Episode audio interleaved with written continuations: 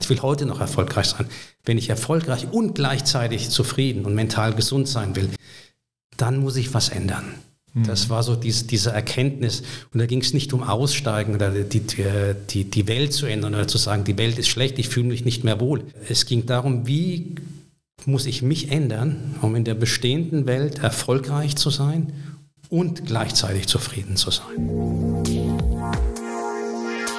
Interact Insights der Business Podcast zu Immobilien, Architektur und Technologie. Aus der Branche für die Branche. Bei uns hat alles seine Ordnung, daher vorab der Hinweis. Gira, das sind die mit den Schaltern. Wenn es um Smart Home, Smart Building oder einfach um Schalter und Steckdosen geht, kommt ihr an Gira nicht vorbei. Egal ob im großen Bürogebäude, im kleinen Eigenheim oder Tiny House. Gira sorgt für effiziente und stylische Elektroinstallationen made in Germany. Wenn bei euch zu Hause auch die Lichter angehen sollen, schaut doch vorbei unter gira.de. Gira.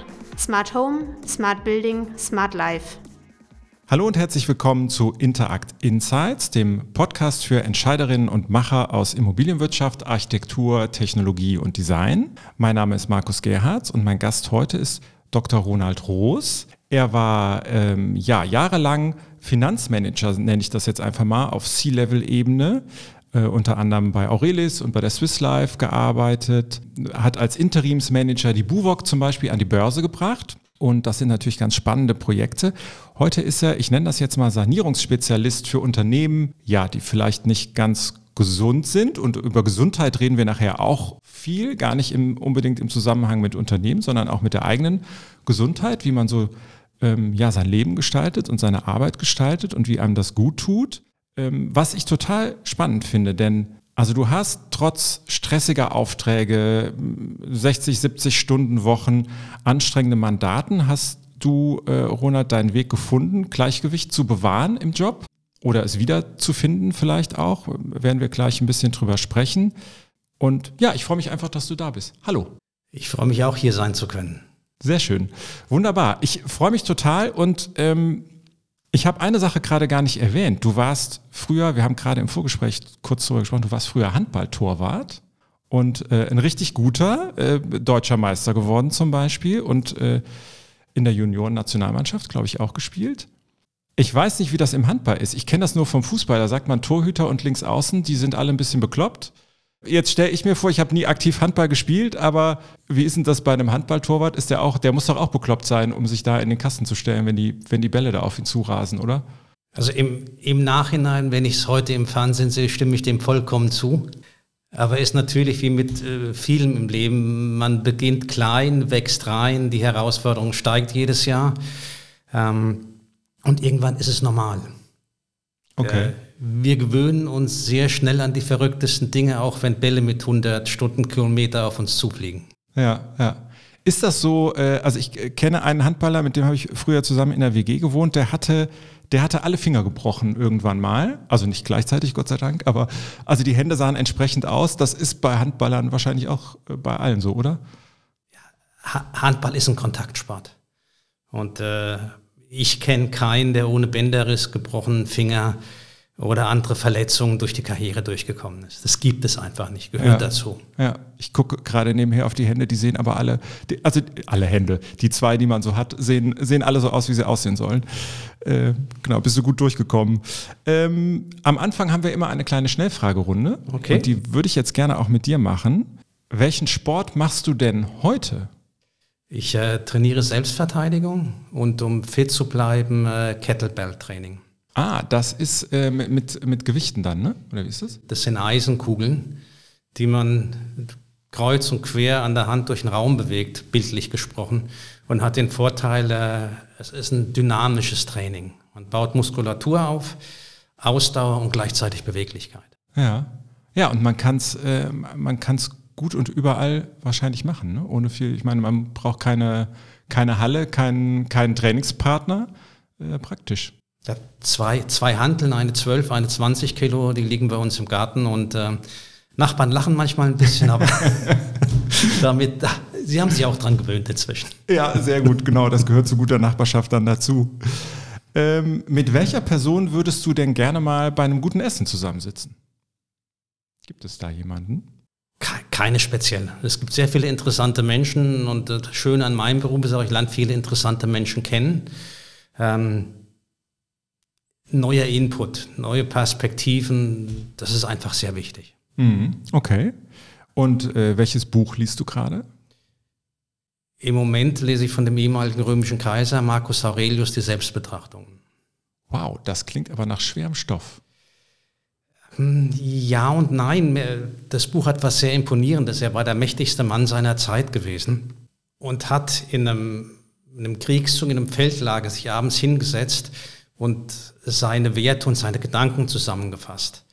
Und es ist für mich sehr imponierend zu sehen, wie ein Kaiser immer wieder versucht hat, auf dem Boden zu bleiben. Er hat sich selbst ermahnt, er soll bescheiden sein. Er hat sich ermahnt, er soll ähm, mitfühlen zu den Menschen sein. Er hat sich ermahnt, er soll nicht verkaisern. Äh, und das ist für mich ein unglaubliches Vorbild, wie jemand in so einer Position versucht, äh, mit beiden Beinen auf dem Boden zu bleiben. Mhm. Ist ja, glaube ich, auch spannend, wenn man sowas dann liest, was aus einer ganz anderen Zeit stammt und man aber ja trotzdem diese Dinge für heute daraus ziehen kann ne? und das vergleicht dann auch mit heute. Das ist so. Es gibt ja so dieses äh, sogenannte Philosophie der Lebensweisheit, die ist vor zweieinhalbtausend Jahren entstanden. Das war ein Seneca, ein Marco Aurel, ein Konfuzius, ein Buddha. Äh, und was die gesagt haben, ist eins zu eins auf die heutige Zeit zu übertragen wie man es schaffen kann, zufrieden und glücklich zu sein, ist zum Beispiel ein Thema, mit dem haben sich die Stoiker sehr, sehr lange beschäftigt. Und was für die Stoiker vor zweieinhalbtausend Jahren galt, gilt in unserer Zeit, die natürlich viel hektischer ist, umso mehr. Ja, ja. Wir werden, ich glaube, das wird sehr philosophisch heute, glaube ich. Ja. Ähm, du hast in Bayreuth studiert, wenn ich es richtig ja. Äh, gesehen habe, und du lebst aber in Berlin jetzt, ne? Ja. Hauptsächlich. Seit fast 20 Jahren.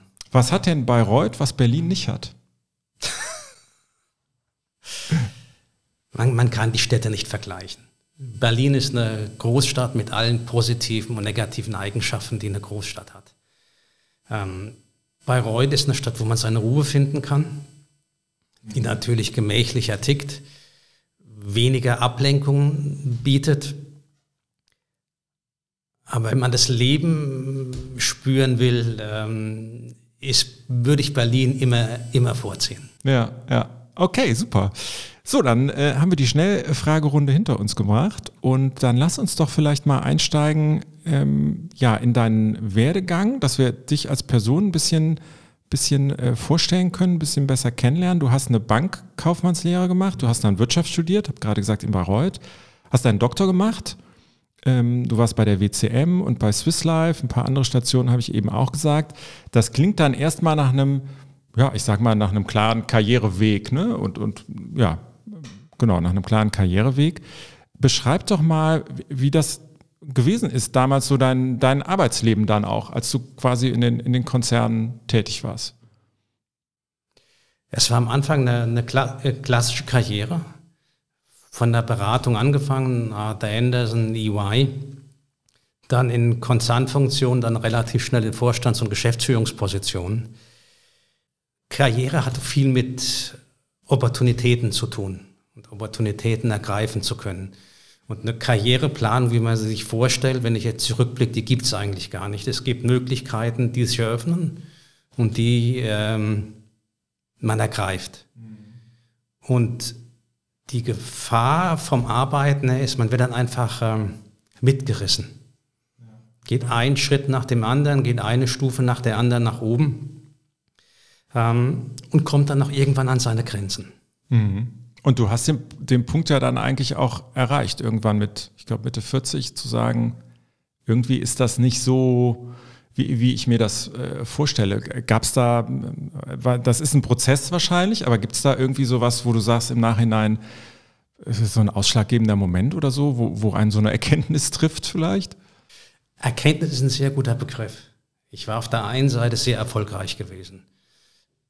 Finanzchef äh, von einem der zehn größten Konzerne in, in Österreich, ein Börsengang, einige Sanierungen hinter mir, äh, mich gebracht, alles erfolgreich gelaufen. Mhm.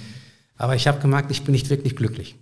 Ich bin nicht wirklich zufrieden. Ich war nicht unglücklich gewesen. Ich war nicht ausgebrannt gewesen. Aber ich habe einfach gemerkt, totaler Fokus auf, äh, auf den Beruf. Und ähm, trotzdem keine Zufriedenheit, trotz Erfolgen keine Zufriedenheit. Und dann war für mich die Frage, wenn ich erfolgreich, ich wollte erfolgreich sein, ich will heute noch erfolgreich sein, wenn ich erfolgreich und gleichzeitig zufrieden und mental gesund sein will, dann muss ich was ändern. Das war so diese, diese Erkenntnis. Und da ging es nicht um Aussteigen oder die, die, die Welt zu ändern oder zu sagen, die Welt ist schlecht, ich fühle mich nicht mehr wohl. Äh, es ging darum, wie muss ich mich ändern, um in der bestehenden Welt erfolgreich zu sein und gleichzeitig zufrieden zu sein. Mhm. Und ist das, aber das ist schon, was ich eben meinte, das ist ein Prozess, wo man dann hinkommt, oder? Das ist ja nichts, wo man morgens aufwacht und sagt, ah, jetzt, so wie du es gerade beschrieben hast. Das ist, das ist genau richtig. Ähm, wir, was, wir was? akzeptieren ja, dass wir unseren Beruf erlernen müssen. Wir machen eine Ausbildung, ein Studium, wir bilden uns im Beruf weiter. Also, dass wir unsere fachlichen Qualifikationen verbessern müssen, ein Leben lang, das haben wir verinnerlicht. Ähm, aber genauso müssen wir an unseren Verhaltensweisen, an unseren Reaktionen arbeiten.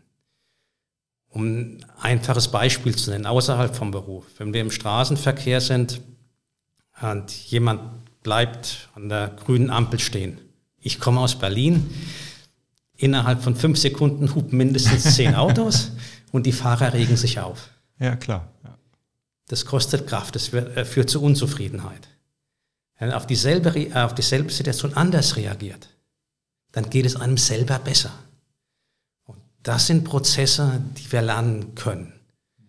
Und äh, die Wissenschaft geht auch heute davon aus, dass wir durch gewisse Mechanismen, durch Übungen, durch Eingewöhnen Glück lernen können, glücklich sein lernen zu können, genauso wie wir lernen können, Auto zu fahren. Und ah, irgendwann dachte ich, Autofahren kann ich. Jetzt lerne ich, jetzt lerne ich auch noch permanent glücklich zu sein. Schaffe ich das mit dem Glück auch, ja, genau. Ähm, und wie, äh, was hast du dann, was hast du dann gemacht? Also du, es war ja schon nötig dann zu sagen, okay, das ist jetzt zwar eine, eine Erkenntnis, wie du das ja. gerade beschrieben hast, die habe ich für mich, aber ich muss ja dann auch tatsächlich äh, am Alltagsleben was ändern. Das erste, was ich gemacht habe, ich habe mir eine Auszeit genommen. Nach einem, dem, was erwähnt, dem Börsengang der Buwok waren eineinhalb oder fast zwei sehr, sehr intensive Jahre. Da habe ich gesagt, okay, ich, wenn ich mich ändern will, wenn ich meine Verhaltensweisen ändern will, muss ich mir dafür Zeit nehmen. Das heißt, ich habe eine Zeit lang nicht gearbeitet, ähm, bin unter anderem nach China gereist und habe ähm, einige Wochen im buddhistischen Shaolin-Kloster gelebt. Das sind äh, buddhistische Mönche, die die Selbstverteidigungskünste perfektioniert haben seit Jahrhunderten. Und ich hatte die Möglichkeit, mit diesen Mönchen zu trainieren und auch zu meditieren. Und hattest du vorher, hattest du einen Bezug dazu? Also hast du vorher den Kampfsport schon gemacht oder war das wirklich der, der Einstieg in diese ganze Welt, sage ich jetzt einfach mal? Ich, ich habe es vorher schon trainiert, wobei noch ein Hinweis, äh, das ist Selbstverteidigung, kein Kampfsport. Der, der Unterschied ist sehr wichtig. Ja. Im Kampfsport geht es darum, zwei Männer, zwei Frauen treten im Ring an und versuchen einen Wettkampf zu gewinnen. Bei der Selbstverteidigung geht es darum, sich ähm, in Gefahrensituationen zur Wehr setzen zu können. Mhm. Ähm, ja. Ich habe das vorher schon trainiert, um, um, um deine Frage äh, zu beantworten. Ich war vorher schon in einem Ableger des Shaolin-Klosters in Berlin gewesen. Es war nicht eine vollkommen fremde Welt für mich. Okay. Ja. Und wie, ähm, wie, wie war das dann vor Ort? Wie muss ich mir das vorstellen? Äh, klingelt da morgens um vier die, die Glocke und dann geht's los? So ungefähr. Die Morgenmeditation war um 5 Uhr morgens.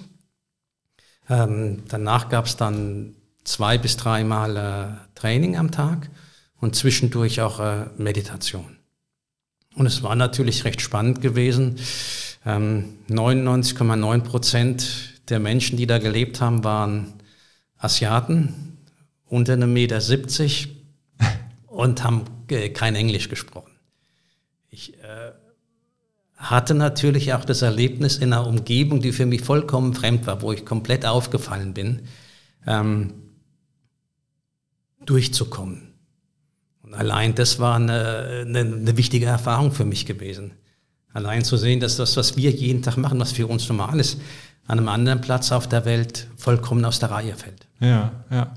Stimmt, ich habe gerade überlegt, diese, diese Erfahrung mal zu machen, dass man der Exot ist, ne? der total ja. aus dem Rahmen fällt. Das, äh, das ist ja auch un ungewöhnlich. Ich meine, das machen die wenigsten, die wenigsten Menschen erleben das mal. Ja. Das war, das war einfach eine, eine Möglichkeit, auch jede, die sich ergeben hat. Und ich habe sie Gott sei Dank ergriffen, ähm, mal da meine persönlichen Erfahrungen zu erweitern und auch mein Wertesystem ein bisschen anpassen zu können. Ja. Gerade demütiger zu werden auch. Und ähm, wie, wie ist das weitergegangen dann? Du hast beschrieben, du warst ein paar Wochen dann da ja. und ähm, Wahrscheinlich ist das ja die große Herausforderung dann auch in dem Moment, wo wir wieder zurück in den Alltag kommen. Du hast es ja gesagt, du willst ja, du wolltest ja nie aussteigen, sondern normal und erfolgreich weiterarbeiten, das im Alltag, in den Alltag zu transportieren. Also so wie bei jeder anderen, ich sag mal, wer, wer in eine Therapie geht oder wer, wer irgendwo seine Auszeit nimmt, dann diese Kunst zu schaffen, das in den Alltag zu transportieren. Das stelle ich mir schwer vor. Ist vollkommen richtig, was du sagst.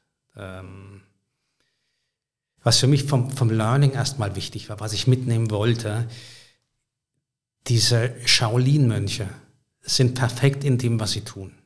Sie sind weltweit anerkanntermaßen die besten Selbstverteidigungskünstler. Und wenn man auch dann, es gibt ja diese Shows, man kann das auf YouTube ja auch sehen, wenn man sieht, was die in der Lage sind, körperlich zu leisten, ist eigentlich unvorstellbar. Und für mich war dann, wie ich das auch gesehen habe, die Frage, wie schaffen diese Menschen das? Und das eine ist natürlich ein ganz hartes Training vom fünften, sechsten Lebensjahr an. Ein sehr, sehr diszipliniertes Training. Und trotzdem, trotz diesem harten Training, dieser harten Schule, sind diese Shaolin-Mönche extrem ausgeglichen, empathisch und friedlich. Und ihr Geheimnis ist, und das war für mich dann auch wichtig, das mitnehmen zu können in den Alltag, Sie sind voll bei der Sache. Wenn Sie trainieren, trainieren Sie. Sie trainieren jeden Tag sechs Stunden. Und jede Sekunde sind Sie voll konzentriert. Und dann ist Ihre Einstellung. Ihre Einstellung ist nicht, der beste Kung-Fu-Kämpfer aller Zeiten zu werden. Das könnte ein einziger werden. Und dieses Ziel kann man nach 15, 20 Jahren erreichen. Und das ist natürlich sehr schwer, aus so einem Ziel dann eine tägliche Motivation abzuleiten und eine Zufriedenheit abzuleiten. Für einen Shaolin-Mönch ist es wichtig, in jeder Sekunde das Optimum zu, rauszuholen, in jeder Sekunde konzentriert das Training durchzuführen. Und mit der Einstellung werden die zum einen jeden Tag ein bisschen besser und sind trotzdem zufrieden und ausgeglichen. Das kommt auch ein bisschen in diesem asiatischen Satz, der Weg ist das Ziel zum Ausdruck. Fokussieren auf das, was man tut. Und es ist aus einem einfachen Grund sehr, sehr wichtig. Unser Erfolg hängt ja von vielen Faktoren ab, die wir nicht beeinflussen können. Wenn wir nur auf den Erfolg fokussieren, können wir alles geben und scheitern trotzdem und sind dann unzufrieden. Und das ist eine Falle, aus der habe ich versucht, mich zu befreien. Und diese Einstellung dann auch mit in den Alltag rüberzunehmen. Mhm. Ich überlege gerade, das ist ja so ein bisschen konträr zu dem, wie, wie wir, glaube ich, unseren Alltag in der, ich sage jetzt einfach mal, in der westlichen Welt so haben. Ne? Dieses tausend Sachen parallel machen ähm, und, und sich von vielen Dingen abhängig machen, so wie du es gerade beschrieben hast, die man nicht beeinflussen kann. Und das ist eine Welt, wo ganz, wo ganz fokussiert auf eine Sache sich konzentriert wird.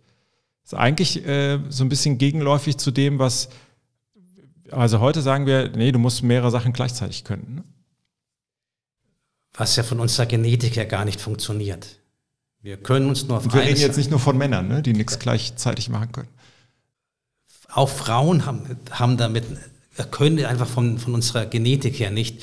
Wir können uns immer auf eine Sache konzentrieren und können aber die Sache, auf die wir uns konzentrieren, sehr schnell wechseln. Mhm. Aber es ist natürlich effizienter, erst ein Thema zu machen und dann mit dem, mit dem nächsten anzufangen selbst in stressigen Situationen, wie du gesagt hast, ich mache Sanierungen. Da kommen jeden Tag 20, 30 neue Themen auf den Schreibtisch, die dann teilweise auch bis zum Abend gelöst sein müssen. Aber ich bin natürlich viel effizienter, wenn ich mit einem Thema anfange, das vorantreibe und dann zum nächsten gehe. Ja. Diese Fokussierung heißt nicht, sich nur auf eine große Sache konzentrieren, alles links und rechts weglassen. Aber in jedem Moment immer nur auf eine Sache konzentrieren. Ja. Dann, ähm, dann sind wir ja so ein bisschen da. Kannst du beschreiben, wie, wie machst du das im Alltag? Ähm, du hast mir im Vorgespräch auch gesagt, du hast ja nach wie vor ähm, stressige Projekte, die du dann eben machst, wenn du, äh, wenn du engagiert bist auf, auf, einem, äh, auf einem Projekt. Das heißt, es ist ja nicht so, dass du plötzlich irgendwie sagst, so ich habe eine 40-Stunden-Woche und da kann ich schön in Ruhe mir die Sachen aufteilen, sondern wie du gerade beschrieben hast, da sind mehrere Sachen gleichzeitig. Wie, wie schaffst du das äh, im, im Alltag aufrechtzuerhalten, das, das System für dich? Also in stressigen Projekten eine 40-Stunden-Woche habe ich noch nie geschafft. Ja. weder, weder, weder vorher noch nachher. Das funktio es funktioniert einfach nicht. Ich kann die Herausforderung nicht ändern. Und wenn die Herausforderungen einen gewissen Stundeneinsatz äh, erfordern, muss ich den auch bringen, wie jeder andere bringen muss. Aber ich kann meine Einstellung äh, dazu ändern. Das eine, was ganz wichtig ist, sind Routinen. Also wenn ich in einem Projekt bin, ich stehe morgens um 6 Uhr auf, mache eine Viertelstunde Sport, frühstücke, setze mich sofort an, schreibe ich aber die Dinge diszipliniert ab. So lang, äh, wie es erforderlich ist. Wenn Probleme aufkommen, akzeptiere ich, dass die Probleme aufkommen ärgere mich nicht darüber. Das ist ja auch ein ganz wichtiger Punkt. Mhm. Wenn wir uns über Dinge ärgern, kostet es Kraft, Energie und Zeit. Und das ganz Wichtige, ich mache mich nicht vom Ergebnis abhängig. Um ein konkretes Beispiel zu nennen. Wir haben vor einem Jahr eine große weltweit tätige Firma im Beleuchtungssegment saniert. 1000 Mitarbeiter, Standorte auf drei Kontinenten, 15 Ländern eine Riesenherausforderung. Und wir waren am Ende von der Zustimmung des Betriebsrats abhängig. Und von dieser Zustimmung hing, hing ab, ob ähm, neun Monate Arbeit erfolgreich geendet hätten oder in der Insolvenz. Ich wusste das. Von Anfang an wussten wir, dass, dass, diese, dass diese Zustimmung erforderlich ist. Wir haben ganz intensiv darauf hingearbeitet. Wir haben alles gemacht, dass die Zustimmung kommt. Und sie ist gekommen. Und wir haben das Unternehmen erfolgreich saniert. Und wir waren alle stolz gewesen auf Arbeit. Das Ergebnis war ja auch gut gewesen. Nur jetzt die Frage, wenn der Betriebsrat am Ende nicht zugestimmt hätte. Hm. Wir hätten im Vorfeld genau dasselbe gemacht. Wäre unsere Arbeit dann besser oder schlechter gewesen? Das Ergebnis wäre schlechter gewesen. Katastrophal schlechter. Aus dem Grund, dieser Satz, der Weg ist das Ziel, ist keine Ausrede, wenig zu arbeiten oder Dinge schleifen zu lassen. Es ist im Gegenteil die Aussage, härter an den Dingen zu arbeiten und wenn einem die Arbeit gelungen ist, dann eine Zufriedenheit und eine mentale Ausgeglichenheit zu empfinden. Ja, also nicht die Abhängigkeit äh, von dem Ergebnis oder sein, sein Selbstgefühl und sein, seine Bestätigung nicht aus dem Ergebnis zu ziehen, sondern eigentlich, dass man sagen kann, so, ich habe alles gemacht und ich habe äh, einen guten Job gemacht. Ja. Ganz genau. Ja. Äh, du hast das gerade beschrieben, diesen, diesen Auftrag bei dem, bei dem Unternehmen. Wann, wann wirst du gerufen in Unternehmen? Was sind das für Unternehmen? Das kann aus jeder Sparte und Branche sein am Ende. Ja, also ich arbeite viel im Immobilienbereich, da die meiste Erfahrung habe. Klar, ja. Weil jeder, der im Finanzbereich arbeitet, kann in verschiedenen Branchen arbeiten. Und ähm, als Interim-Manager werde ich immer dann geholt, äh, wenn Wandel zu organisieren. Kann positiv sein, ähm, Kauf von Unternehmen die kaufmännischen Strukturen installieren. Das können auch ähm, problematische Fälle sein, wie Sanierungen. Wir haben jetzt eine äh, Sanierung in der Insolvenz gemacht. Es geht aber immer darum, wenn Interim Manager geholt werden, Wandel zu organisieren. Werdet ihr eigentlich, bist du dann als Einzelperson oder hast du ein Team, wird man da als Team engagiert sozusagen? Im Gegensatz zu Unternehmensberatern ähm, gehe ich selber in Unternehmen rein, übernehme auch Vorstands- und Geschäftsführungspositionen, also übernehme die Verantwortung. Das mache ich logischerweise als Einzelperson. Ich habe dann natürlich, wenn der Bedarf nach weiteren Mitarbeitern besteht ein Netzwerk, dass ich auch weitere Leute reinholen kann. Hm. Und ist das im Moment eine Zeit, wo, ähm, wo, wo, besonders viel Bedarf an, an, deiner, an deiner Kunst, ähm, ja, wo, wo, viel Bedarf da ist? Und es, es, es wird noch, noch, noch steigen. Wir, wir stehen ja vor einem sehr großen Wandel im Moment. Wir haben die geopolitischen Themen, die, die, die Lieferketten-Themen, wir haben die technologischen Themen. Das wird von unserer Gesellschaft, auch von unserer Arbeitswelt noch ferngehalten im Moment durch gewisse staatliche Maßnahmen. Aber es wird sich noch beschleunigen und der Wandel muss kommen. Hm. Und ähm, wie, wie, empfindest du das? Die, also den Unternehmen oder ist den meisten Unternehmen das klar? Sind die, wie sind die darauf vorbereitet? Ich meine, du hast jetzt auch eine gewisse Historie ja schon in den Interimsprojekten. Ähm, ja, was für Erfahrungen machst du da mit, mit den Unternehmen?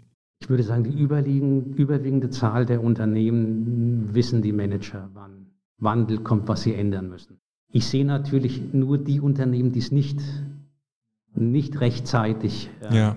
Umsetzen konnten oder wo der Wandel auch zu schnell kam. Und da ist natürlich eine, eine Tendenz zu sehen, ähm, dass wir Menschen dazu neigen, Realitäten nicht zu erkennen oder nicht erkennen zu wollen. Ausblenden, ja. ja. Ich habe ganz selten Fälle erlebt, äh, wo ich in ein Unternehmen reingekommen bin und alle waren überrascht und wussten gar nicht, warum es jetzt so gekommen ist. Aber das sind, das ist auch klar, wir Menschen mögen keinen Wandel. Ja, ja, das stimmt. Das, äh, das, das, verunsichert und das ist ja, äh, das ist ja was, womit viele, viele Menschen, glaube ich, im Moment auch zu kämpfen haben. Ne? Da sind, man merkt, dass gewisse Dinge, die man für, ja, für gegeben und für, für sicher gehalten hat, ne, die gelten nicht mehr. Gleichzeitig wird viel von einem äh, verlangt und das, das verunsichert. Ähm, wie war denn, das wollte ich dich noch fragen, wie war denn die Reaktion eigentlich so in deinem Umfeld, als du, als du diesen, äh, diesen Wandel für dich umgesetzt hast und gesagt hast, so, ich arbeite jetzt hier nach bestimmten Prinzipien für mich oder kriegen das die, haben das die Kollegen, sage ich jetzt mal, gar nicht so, gar nicht so mitbekommen? Das, das ist eine sehr gute Frage. Man rutscht natürlich leicht dann in so ein esoterisches Thema. Ja, ja, genau. Da geht sofort irgendwie das Denkmuster auf, ne? Ich lasse in meine tägliche Arbeit einfließen. Also ich spreche mit den Leuten auch drüber.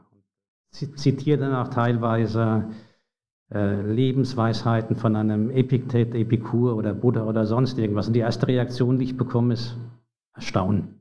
Mhm. Ähm, ja, wenn man eine gewisse Zeit mit Menschen zusammenarbeitet und der Gegenüber auch sieht, dann, dass man sich an diese Prinzipien hält, dass man versucht, wenn ein Problem aufkommt, nicht erst mal zu schimpfen, warum kommt das Problem, warum heute, warum ich davon betroffen, dass es positiv gesehen wird. Dann kommt auch die Gegenreaktion. Das fand ich immer wieder interessant, wenn ich mich dann doch mal über was aufrege. Was ja passiert, um Gottes Willen. Dann kann ich aber davon ausgehen, dass ich nach zwei Minuten den Satz von einem Kollegen zu hören bekomme, oder von einem Mitarbeiter zu hören bekomme, von einer Mitarbeiterin zu hören. Was ist denn mit deinen Prinzipien? Was ist denn heute los mit dir? Also die, die, die Menschen nehmen es an, was natürlich auch eine, eine sehr positive Sicht auf die Welt ist. Gerade bei Problemen. Was will man denn, wenn Probleme da sind? Man möchte jemanden haben, auf den man sich verlassen kann, der, der der Fels in der Brandung ist und der die Sachen löst, der auch eine klare Richtung vorgibt.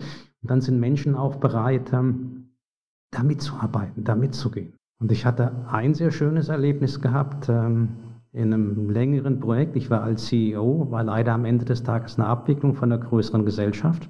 Und ähm, wir wussten von dem Tag, an dem wir beschlossen, dass wir abwickeln, bis die Abwicklung durchgeführt wurde, war ein Zeitraum von neun Monaten.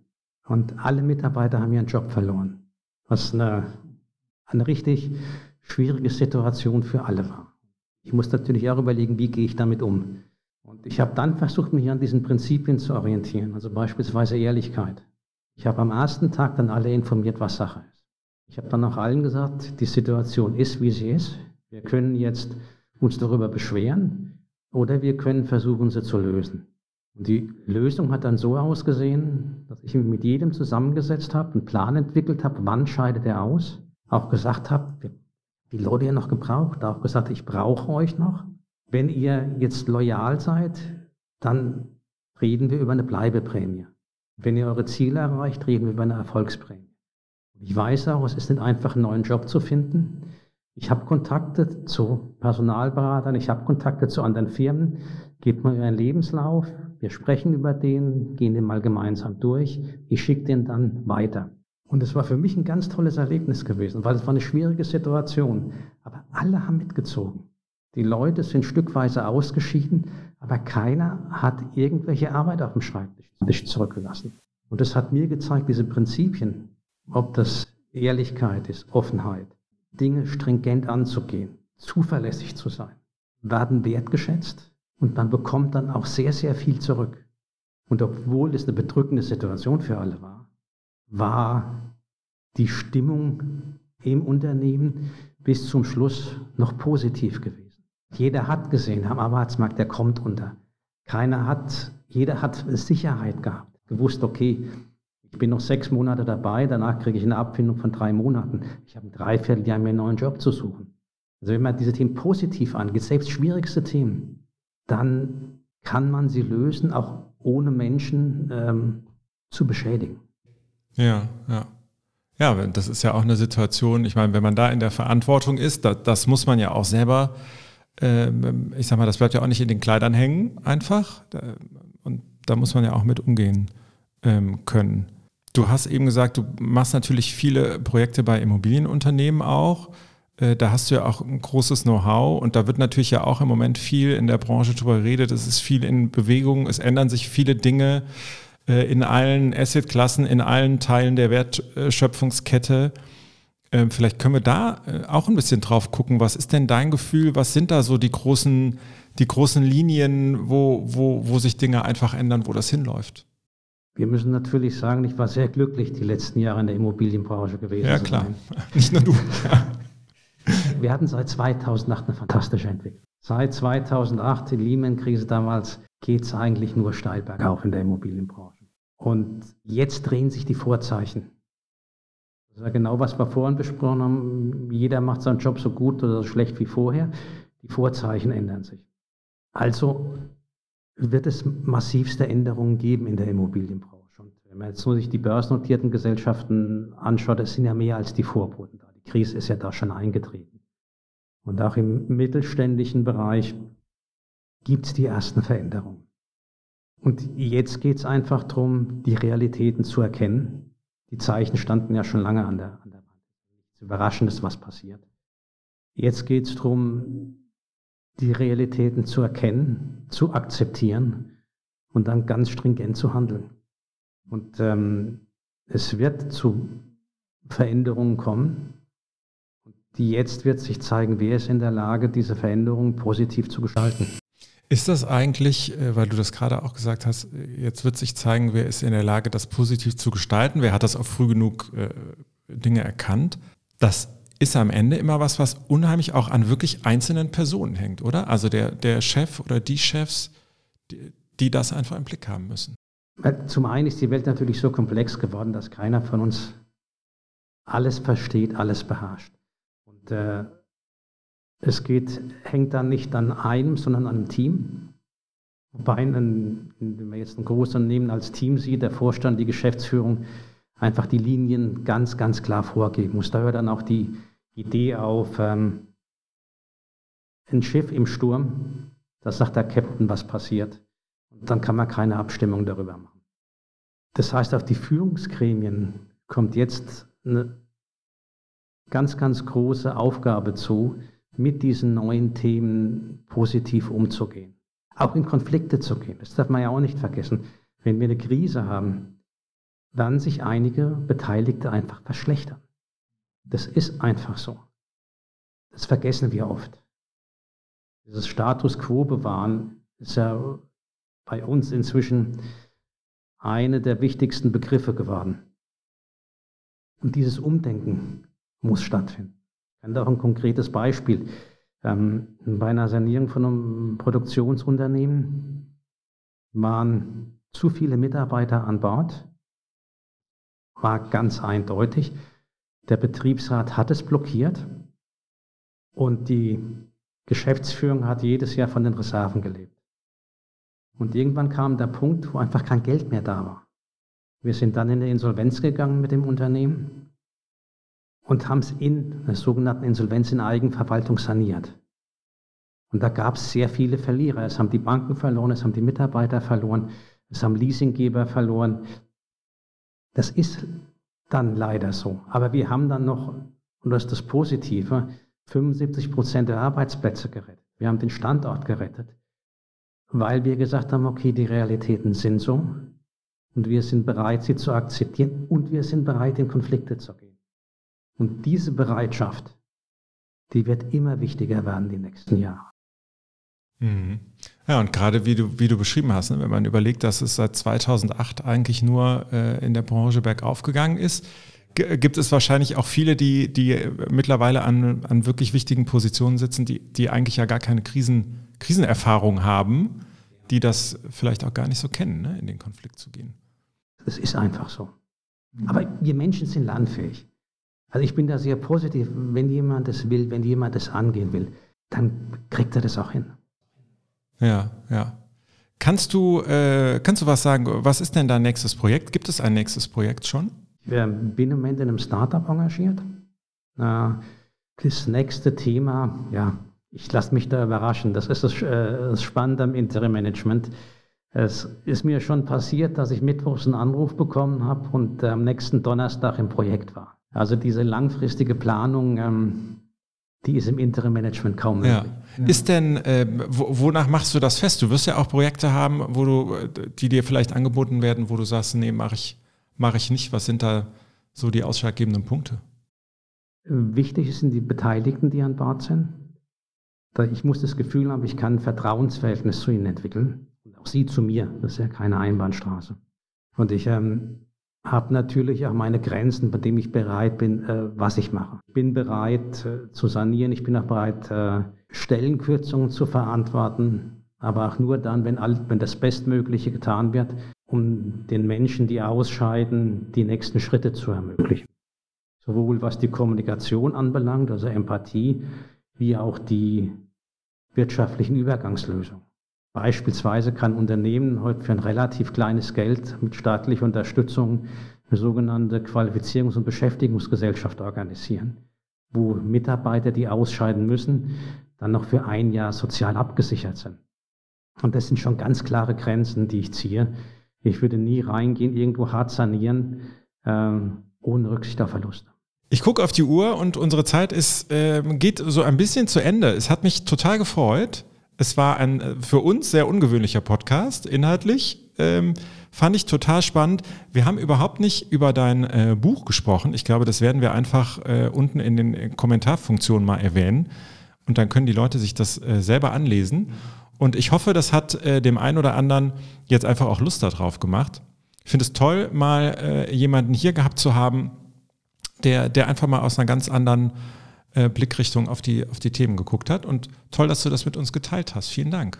vielen Dank für eure Einladung. Ich mache auch Podcast. Das ist mein erster Podcast, muss ich dazu sagen. Und das war für mich auch eine ganz äh, neue und auch tolle Erfahrung. Sehr schön, das freut mich. Dann äh, steht ja der Wiederholung nichts im Wege eigentlich. Dann machen wir das irgendwann nochmal. Sehr gerne. Ja, das soll es gewesen sein für heute. Vielen Dank fürs Zuhören bei Ihnen da draußen. Und für alle, die noch mehr zu unserer Interact-Community für Entscheiderinnen und Macher aus Architektur und Immobilienwirtschaft erfahren möchten, die surfen jetzt am besten gleich auf www.interact.network. Da können Sie sich zum Beispiel alle Podcast-Folgen nochmal anhören. Ähm, Sie können sich über unsere Veranstaltungen informieren und natürlich auch über den Rotonda Business Club. Vielen Dank fürs Zuhören, bleiben Sie gesund und hören Sie nächsten Freitag wieder rein. Ihr Markus Gerhards. Interact Insights, der Business Podcast zu Immobilien, Architektur und Technologie. Aus der Branche für die Branche.